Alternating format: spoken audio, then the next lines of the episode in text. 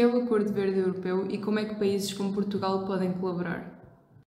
Vocês viram aquela notícia? Os glaciares estão a derreter a uma velocidade dramática. Se não se fizer nada, daqui a uns anos não é sustentável viver assim. Tens razão, mas por que nenhum governo toma uma atitude quanto a isto? Na realidade, já há vários projetos a tentar combater o aquecimento global e as alterações climáticas.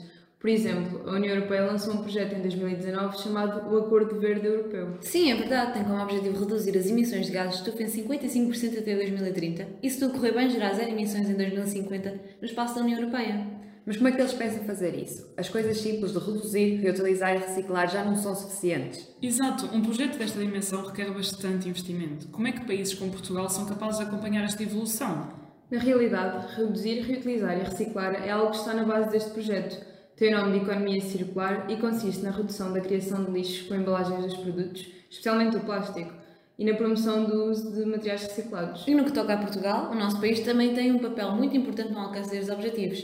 Por termos uma costa marítima tão grande e sermos o país da União Europeia com mais horas solares, Portugal espera gerar cerca de 80% da sua energia através de fontes renováveis até 2030. Isto tudo só através de energia solar e eólica.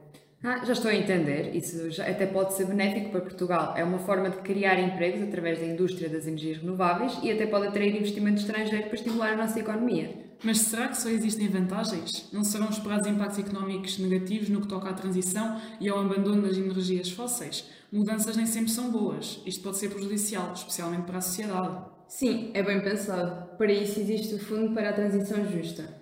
Este tem como objetivo atenuar os custos económicos, ambientais e sociais para aqueles que são mais negativamente afetados pelas transições e ajuda na requalificação dos trabalhadores e na assistência à sua procura de emprego. E existem várias mudanças que todos podemos fazer, nem todas têm de ser só a nível nacional. Podemos começar a adotar o hábito de utilizar mais transportes públicos, já que os meios de transporte pessoais são bastante poluentes e um dos principais emissores do CO2. Tens razão, pequenas mudanças desde transportes públicos, uso de eletrodomésticos mais eficientes e redução do uso de água, para além de ser mais amigo do ambiente, custa muito menos na carteira. Parece uma boa ideia e um bom passo no caminho certo. Espero que este acordo verde europeu resulte. Este podcast foi patrocinado por Europe Direct Visa de Olifões.